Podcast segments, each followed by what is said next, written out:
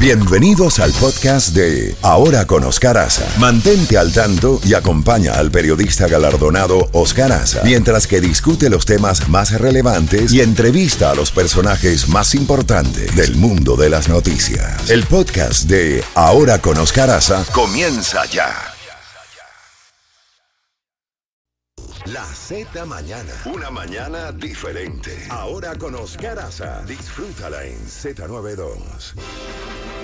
8 y 31 minutos en la costa este de los Estados Unidos y ya tenemos al doctor Gabriel Ventasgal, periodista y educador experto en el Medio Oriente, autor de varios libros sobre el conflicto israelí, el antisemitismo y otros temas, director de Hatzad Hasheni, La cara de la verdad, desde su fundación en el año 2010. Eh, licenciado Gabriel Ventasgal, gracias por acompañarnos en, esta mañana. Eh, ¿cómo, cuál es la situación en al día de hoy de las eh, la, ofensiva eh, israelí en la franja de Gaza, pero también en otros escenarios y los señalamientos del presidente Biden de que no descartan operaciones de tierra en Irán, de donde han estado saliendo o siendo dirigidos los ataques contra Israel y contra Estados Unidos. Bienvenido y buenos días. ¿Qué tal? Buenos días, un gusto, Oscar. Mira, por un lado parecería ser que Estados Unidos eh, está decidida eh, y su gobierno eh, determinado a limitar la expansión de Irán. Y limitar la expansión de Irán significa atacar a las milicias chiitas de esos proxies de Irán en Irak y en Siria, pero también a los hutíes que están bloqueando el paso comercial por el Mar Rojo. Todo eso daña a Estados Unidos, pero además es bueno amedrentar a Irán ante la posibilidad que la guerra en la franja de Gaza se expanda hacia el sur del Líbano. Entonces, si hay una guerra entre Israel y el Líbano, o sea, Hezbollah, es bueno que Irán esté tan a la defensiva, gracias al ejército de Estados Unidos, que no intervenga en esa guerra posible entre Israel y Hezbollah cómo está el movimiento de la población civil en la franja de Gaza a través de la puerta eh, con Egipto y también el tema de la, de la ayuda humanitaria. Mira, entran camiones, entran camiones. El problema que hay es que vemos constantemente imágenes que el Hamas secuestra esos, esos camiones y los distribuye entre su gente. Entonces se apodera del gasoil, se apodera de la comida y vemos a policías de Hamas vestidos de civiles golpeando a la población para apoderarse de esa ayuda. Eso por un lado. Por otro lado, lo que vemos es que el centro de la contienda bélica que ahora está en el sur.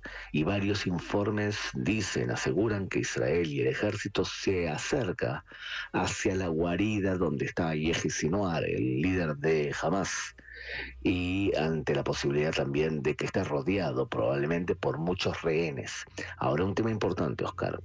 El ejército israelí aconsejó al gobierno eh, reducir, al gobierno de Israel, reducir la campaña en contra de UNRWA UNRWA, le recuerdo a nuestra audiencia, es la organización de la ONU que protege a un solo refugiado en el mundo, al refugiado palestino. 12 a 13 empleados de la UNRWA estuvieron implicados en el atentado terrorista del 7 de octubre.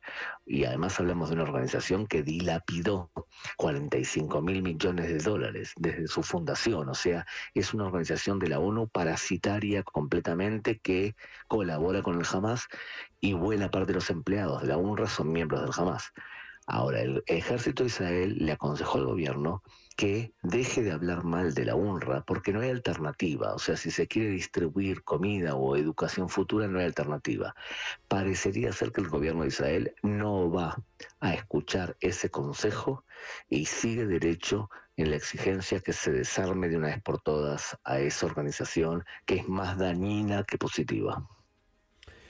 Bueno, evidentemente que hay otros actores, en este caso Siria, eh, el, mismo Hezbollah al sur del Líbano, como ha mencionado Gabriel, eh, pero también ahí están los hutíes allá en Yemen. ¿Cómo ves esa situación que han continuado atacando barcos comerciales, eh, barcos mercantes en el Mar Rojo?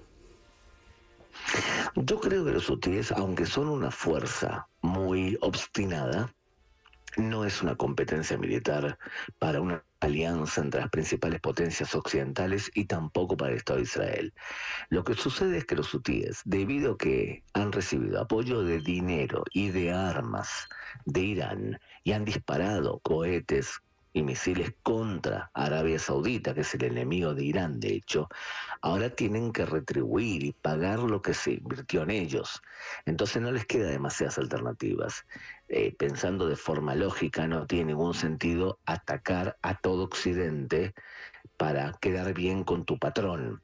Pero lo han hecho, especialmente porque entre los yihadistas no busques demasiada lógica, porque cuando una persona como un UTI que es radical islámico o alguien del Hamas está convencido, Oscar, que en el futuro vas a vivir en el Jana, o sea, en el paraíso, y ahí te van a esperar 72 vírgenes y te vas a sentar en la mesa junto a Mahoma y vas a invitar a 50 de tus familiares a sentarte en la mesa con Mahoma y vas a nadar en un río de miel y de vino, bueno, la vida terrenal te importa menos porque aspiras a llegar al paraíso.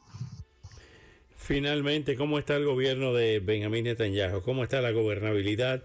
¿Cómo está la estabilidad de ese gobierno?